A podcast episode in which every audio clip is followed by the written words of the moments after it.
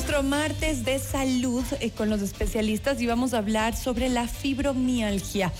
Em, hay, hay, varios síntomas que estarían, eh, estarían em, enlazados con este que es un síndrome, eh, que tal vez y, y tienes dolores en tus huesos, muscular, en ciertos puntos claves y no se sabe el por qué. Tal vez ibas al médico, te detectaron, pero no hay una causa fija. Hoy queremos entender de, qué se trata la fibromialgia y también si tal vez esta podría tener alguna relación con lo emocional, lo que no decimos, lo que guardamos, esas emociones, eh, tal vez y asociado con depresión, con ansiedad y bueno, con tantos, tantos trastornos que existen. Y es para esto que hemos invitado a la doctora Carla Vivanco, psiquiatra del Hospital Vos Andes, a quien damos la bienvenida y le agradecemos que esté aquí con nosotros. Muchísimas gracias, un gusto estar contigo también.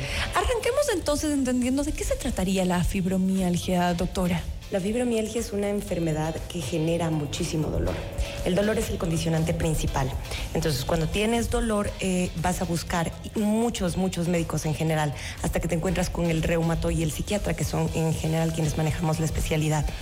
El dolor es característico porque de la cintura hacia arriba y hacia abajo en articulaciones va a estar presentándose constantemente y no tiene una asociación real, o sea, como un fondo vaya, no es real, un fondo eh, estructurado, clínico, etiopatológico, clínico, como para sostenerse. Entonces son pacientes que pasan durante mucho tiempo buscando la causa de su enfermedad y terminan asociados a las, a las ramas de reumato y psiquiatría para el manejo psicofarmacológico y también con psicología para hacer un manejo elemental en, en el caso multidisciplinario.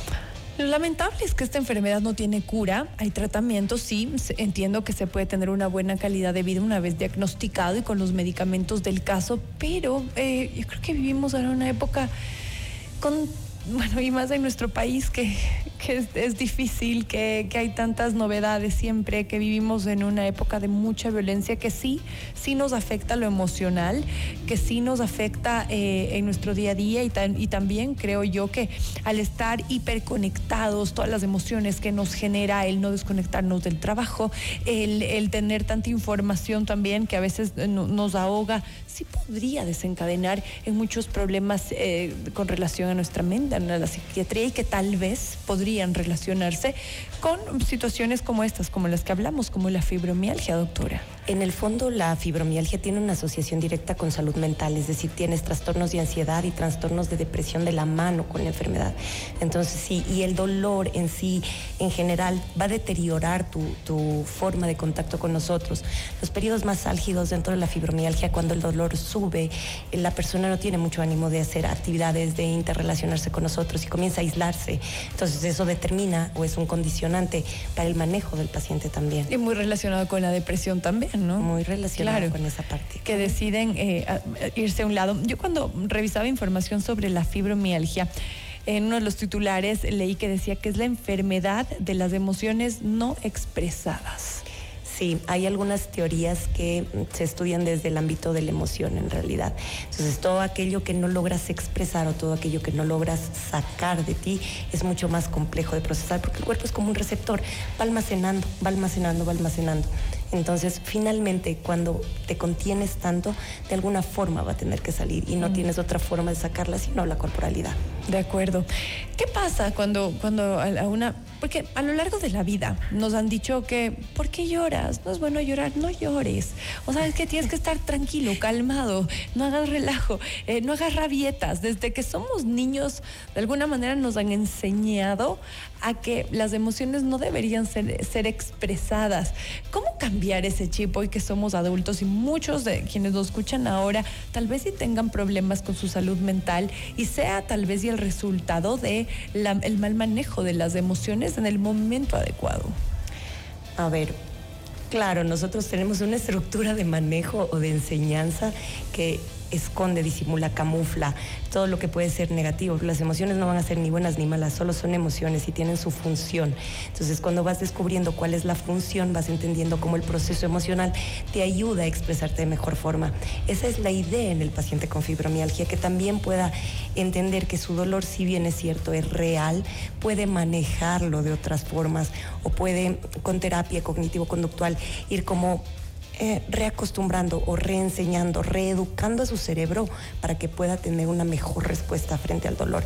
Y en el dolor, en la emoción del dolor, como también aflojar un poco y dejar que esto como pase, no se quede, no se almacene ahí. Estoy leyendo ahora un libro de una psiquiatra que habla de, del manejo de fármacos, ¿no? Entonces explicaba que, claro, los fármacos ayudan para ciertas situaciones extremas en las que ya de verdad hay falta de químicos de nuestro cerebro y que de verdad lo necesitamos, pero que más allá de eso también es del trabajo el trabajo posterior, el que uno mismo entienda que hay situaciones que debemos sanar desde adentro. Los fármacos controlan. A ver, en el tema farmacológico lo que vas a hacer es regular los niveles de neuroquímicos cerebrales. Entonces, cuando ya tenemos enfermedades establecidas, sí vamos a poder regular. Pero pese a la regulación, nosotros nos condicionamos. Entonces, tenemos que volver a reestructurar en el proceso terapéutico. De ahí que vaya de la mano proceso terapéutico, proceso psicofarmacológico. La idea es esta, porque no es que somos solamente un ente psicofarmacológico específico, somos biopsicosociales, es decir, somos una rueda de cosas que están alrededor de nosotros, más lo que tenemos como carga genética que nos ayuda como a interrelacionarnos con los demás. Ahora, hablamos hoy de la fibromialgia y su relación también con el, con el tema eh, emocional, con el tema de nuestra mente. ¿Qué otras enfermedades estarían relacionadas que usted también lleva en su consulta diario? ¿Podría ser tal vez de lupus o cuáles otras podrían tener alguna relación también con, con el tema emocional manejado de forma incorrecta? A ver, la más clara es como la fibromialgia. Luego tienes algunas otras que son inmunológicas per se, pero que determinan también deterioros en tu calidad de vida y en la forma en la que tú te estás como acercando a los otros o interrelacionando con nosotros. Entonces, si bien no se generan desde el ámbito mental, se perpetúan, no se asocian al ámbito mental, lo que las hace más catastróficas y las lleva como mayor tiempo a darle conflicto al paciente para resolución. ¿Y cuáles serían? Tienes algunas, a ver, puede ser la fibromialgia, tienes el estrés, tienes el burnout, tienes todo lo que tiene que ver con la ansiedad, todos los procesos ansiosos en general, las enfermedades crónicas, cáncer, leucemia, linfomas y demás complejo, ¿no? Y es súper amplio. Y la idea justamente de esta entrevista era que hagamos un análisis, más aún ahora que estamos empezando el año, de, que, de cómo vamos manejando nuestra vida, de cuánto tiempo nos damos también para nosotros, además del trabajo, de las responsabilidades, de atender a todo el mundo cuando eres padre eh, y de tener un descanso eh, y también de un poco bloquear lo que las emociones o los sentimientos fuertes para poder seguir adelante. Hoy fuera de micrófono la doctora nos contaba que es un tiempo difícil ahora el de manejar a sus pacientes, más aún con, con lo que pasa en el país y que también como médico necesita también ese espacio para recargar y así en las distintas eh, profesiones. Lo que pasa es que si lo observamos correctamente, pocas veces nos, nos, ponemos a pensar en cuál es el tiempo de calidad que nosotros podemos darnos a nosotros mismos para sentirnos bien. Entonces, en el tema de la psiquiatría, la idea sería desmitificarla para poder hablar de las necesidades emocionales, de las necesidades afectivas que tenemos y de darle como un espacio abierto a no, no satanizarlas, es decir, como no sentarte al psiquiatra pensando lo que piensan la mayoría de mis pacientes, es decir, vine donde el médico que en general es para las personas que no están bien de la cabeza. Entonces, como no, no funciona así.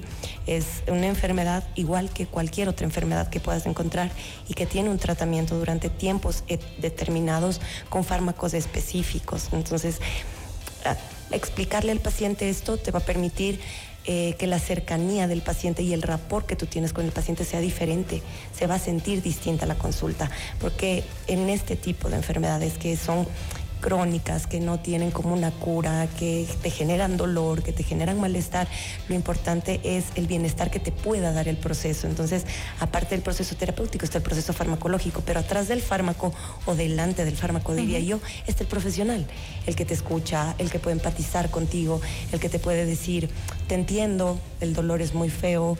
O, qué difícil debe ser vivir esto, las crisis que tú tienes, qué duras deben ser, y no estar recibiendo al contrario como voluntad, pon de tu parte. Esto es lo mejor que puedes hacer. Y, eh, si no pones de tu parte, no va a funcionar. Es como. Pídale a un diabético que, se le regule el azúcar, no va a poder. Claro, claro, exactamente. Y este, este comentario también se da mucho eh, cuando tal vez alguien que está sufriendo alguna enfermedad mental, que quiere desahogarse con un amigo o un familiar, y la respuesta es, pero todo es perfecto. También hay que ser mucho más inteligentes al momento en que alguien se esté desahogando con nosotros y que no nos esté pidiendo un consejo, sino tal vez solamente el desahogo, pues abrirnos escuchar y tal vez solo un abrazo y no pasa nada más es un proceso complejo de definir porque no estamos muy preparados para esa parte. Estamos preparados para ser más efectivos socialmente, más efectivos en el trabajo, más efectivos en otras cosas que realmente en, el proceso de escuchar, entender y no querer formar parte del no aconsejar, no decirle qué hacer, no, no te pongas mal, sino solamente receptar la información y cómo empatizar en esa parte, como decir, ok, puedo sostener un rato. Qué lindo. Bueno, con esto, con este mensaje concluimos nuestra entrevista. Gracias a la doctora eh, Carla Vivanco, psiquiatra del Hospital Vos Andes, que nos acompañó hoy. Si tal vez, doctora, nos puede compartir sus contactos, dónde le ubicamos, claro en la página de la HBQ, en la página digital. A través de esa pueden generar cualquier cita. Ok, muchísimas gracias, doctora. Que tenga un lindo día. Gracias. Vamos entonces a despedir esta entrevista y también a despedir ya a continuación nuestro programa.